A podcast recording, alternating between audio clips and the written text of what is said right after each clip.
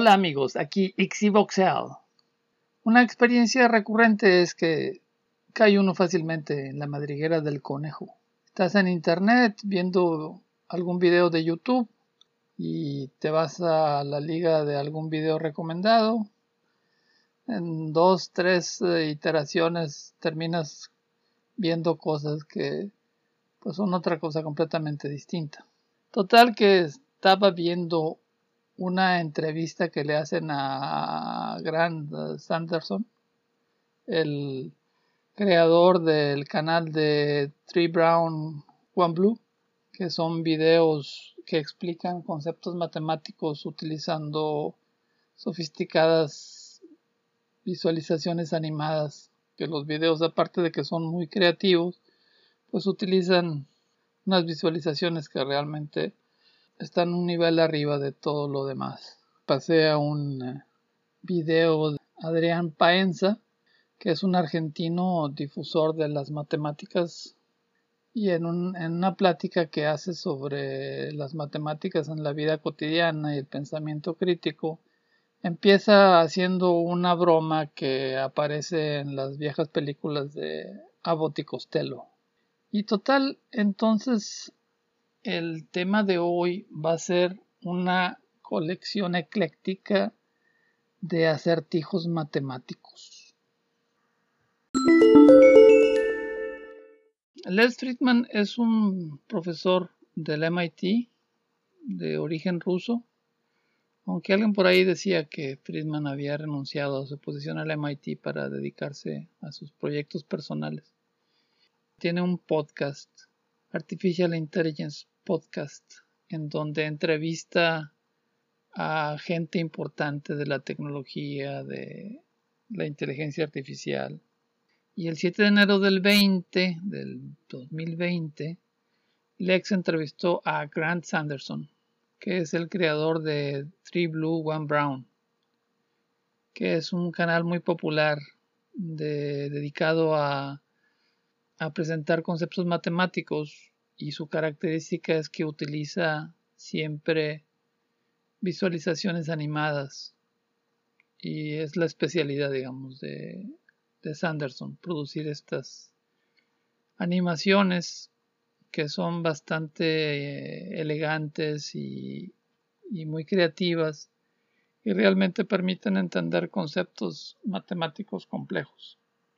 Los dos comentarios de Sanderson que me quedaron como mensaje es la importancia de la notación matemática en el pensamiento matemático mismo y que la, la, visualización lo que hace o uno de los mecanismos que le permite ser efectiva es que hace concreto conceptos abstractos. Es decir, por ejemplo, para, para representar un vector para hacer una visualización de un vector hay que escoger un vector específico.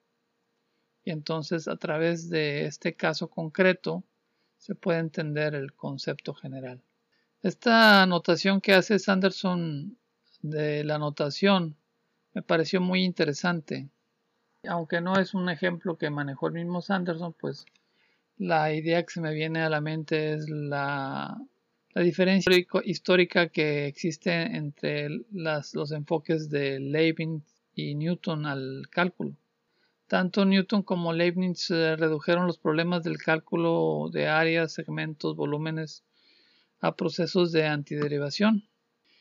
Sin embargo, mientras Leibniz se centraba en los incrementos infinitesimales por cuestiones filosóficas, para Newton el cálculo era, era una herramienta para el manejo de cuestiones físicas. Y lo importante para Newton era la, digamos, la, derivada, es decir, eh, la razón de cambio instantánea, que puede ser, por ejemplo, una velocidad. Leibniz eh, no estaba interesado realmente en la aplicación física, sino en los infinitesimales como entes primarios en la descripción de la realidad. El énfasis de Newton era en la razón de cambio y la de Leibniz era en la suma infinita de infinitesimales.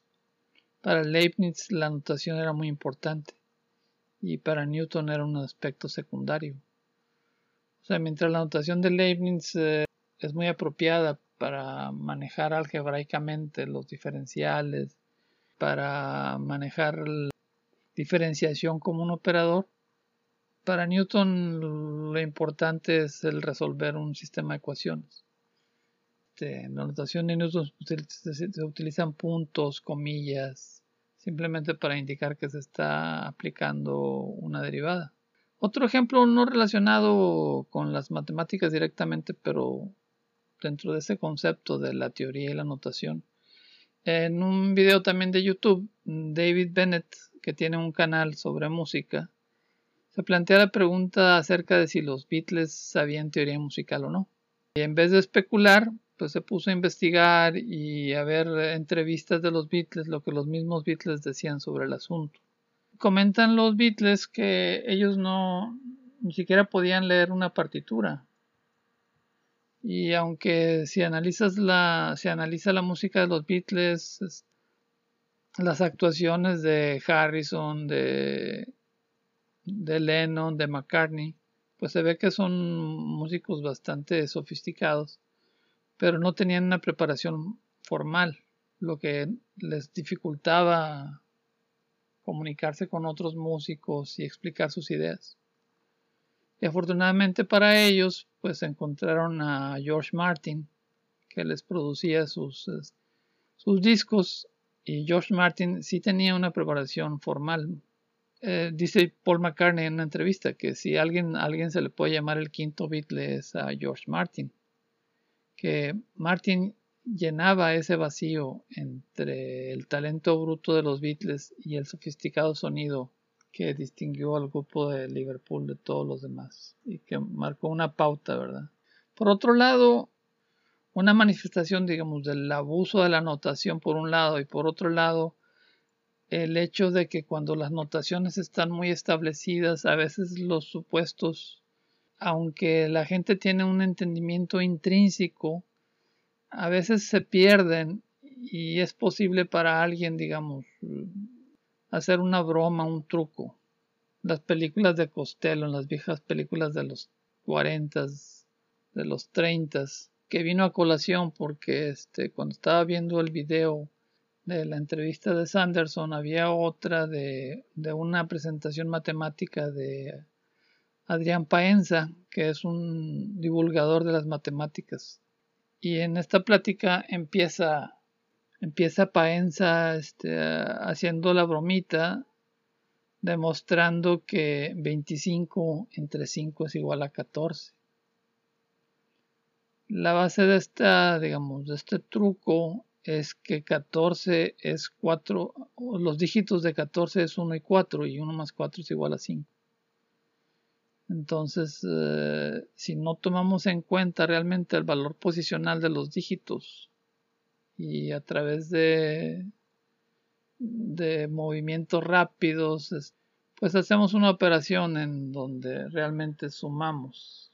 Otra variación del mismo tema es un corto que se ganó algunos premios y que es muy simpática acerca de, de un niño de primaria que en el examen pone que 2 más 2 es igual a 22. Y se hace todo un escándalo, ¿verdad? Porque la maestra le pone mal el problema y los papás van a hablar con la maestra que porque le puso mal el problema y que debe ser más de más mente abierta. Se genera toda una crisis, eh, la gente protestando en la calle. Lo pueden buscar, se llama Alternative Math.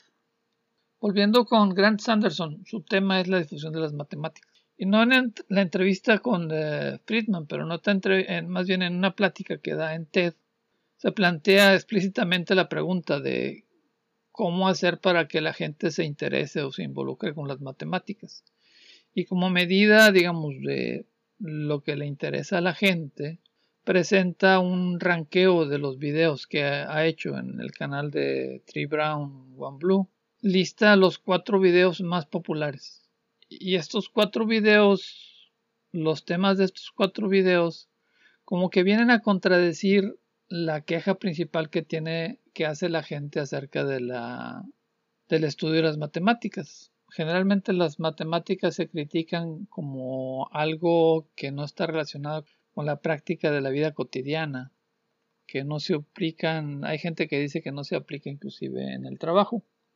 Sin embargo, los, eh, los temas de los videos más populares en este canal de 3 Brown One Blue, pues son temas bastante abstractos, donde realmente no hay una no hay una aplicación directa en la vida diaria de los temas de los videos. El, el video número 4 es acerca de las transformadas de Fourier.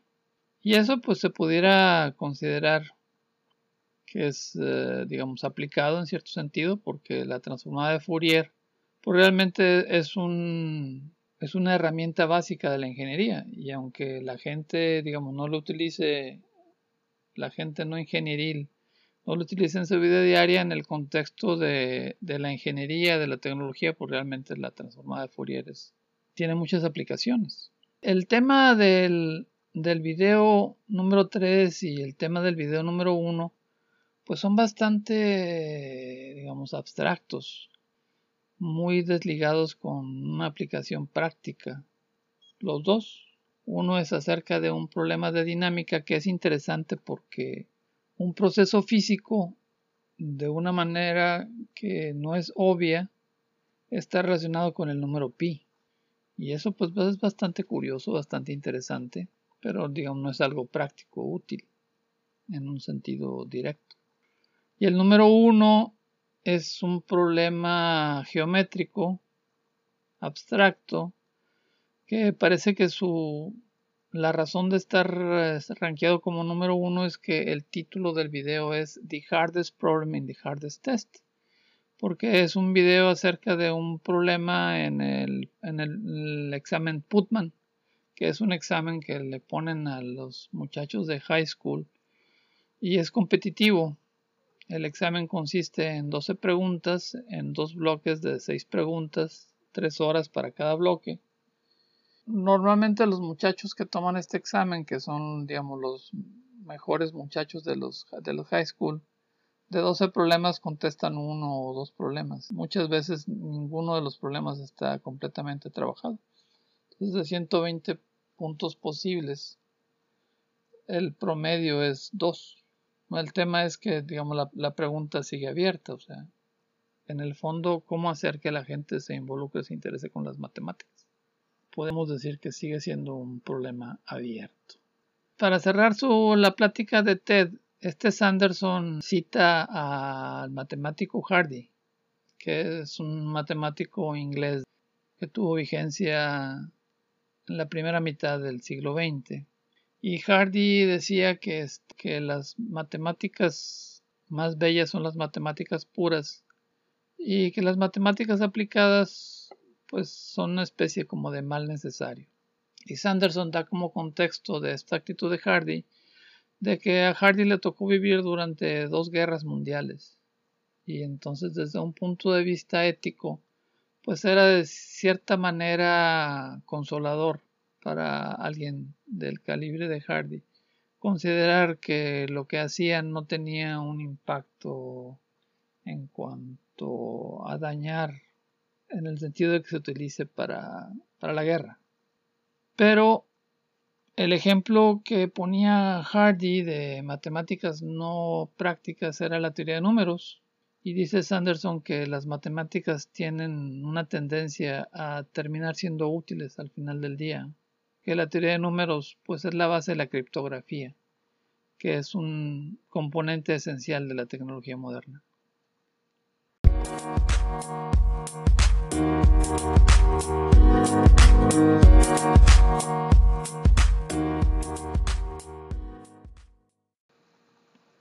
Ana, Berta y Cecilia pasan la tarde jugando ping pong. Juegan de tal manera que el que pierde le da su turno al que está esperando y así sucesivamente hasta que terminan de jugar.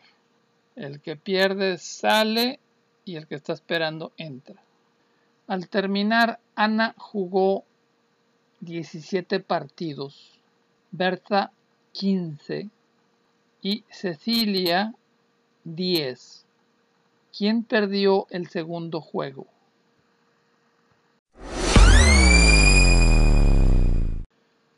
Considera una esfera. En esa esfera aleatoriamente coloca cuatro puntos. Cuatro puntos distintos pero arbitrarios.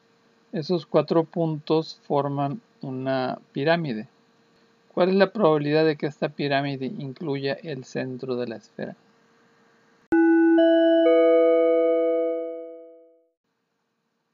Un padre y su hijo salen de viaje.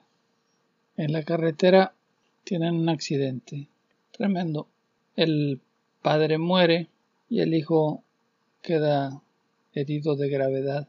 Llevan al niño al hospital, pero su condición es demasiado crítica.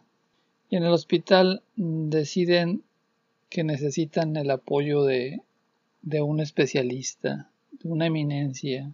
Le hablan a esta eminencia, le comentan del caso, la eminencia médica se presenta, examina al niño y le dicen que si puede atenderlo. Y dice la persona, pues cómo no lo voy a atender si es mi hijo. ¿Quién es esta persona? En ciertas películas viejas de los 30, de los 40, hay un sketch en donde se manipula una situación, por ejemplo, en una película de, de Abbott y Costello, llega el rentero y les dice que tienen siete meses de no pagar la renta. Pues como es una película de los 30, las cantidades parecen este, fuera de proporción. Y les dice que les deben siete meses de renta. La renta son 13 dólares mensuales. Este Costello checa y nada más tiene 28 dólares. Y entonces le dice a Abbott, ten, este crayón y dile al rentero que, que 28 dólares es igual a 7 meses de renta de 13 dólares. Entonces le dice Abbott al rentero, aquí está la renta. Dice, pero son 28 dólares. Pues sí, 28 dólares son 7 meses de 13 dólares, 28. Pero ¿cómo? Sí, mira, 28 entre 7. El 7 no cabe en el 2, entonces pues va en el 8. 8 menos 7 queda 1. Entonces restamos 28 menos 7, 21. 21 entre 7 son 3 y el 1 que teníamos 13.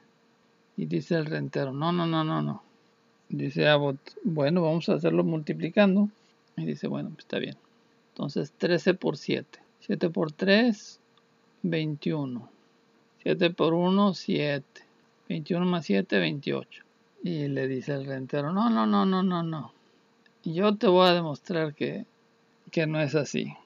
Lo voy a sumar. Y entonces escribe el rentero 13, 13, 13, 13, 7 veces. Y empieza. 3 más 3, 6. Más 3, 9. Más 3, 12 más 3, 15, más 3, 18, más 3, 21 y entonces Abbott le arrebata el, el marcador, cuenta los unos, 22, 23, 24, 25, 26, 27, 28. Demostrado.